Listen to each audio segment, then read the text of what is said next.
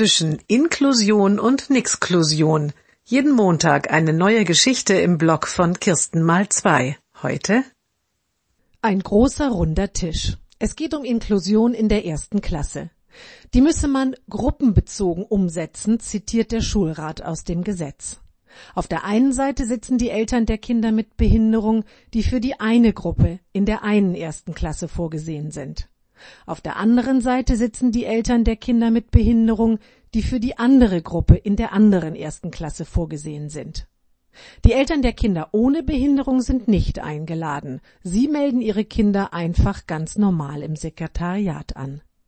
Am Ende der Sitzung nicken alle Eltern. Der Schulrat ist erleichtert. Er hat seine Gruppenlösungen unter Dach und Fach.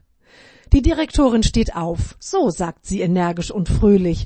Heute haben wir aber das letzte Mal von irgendwelchen Gruppen gesprochen. Ich habe hier an meiner Schule nur Klassen und Kinder. Herzlich willkommen.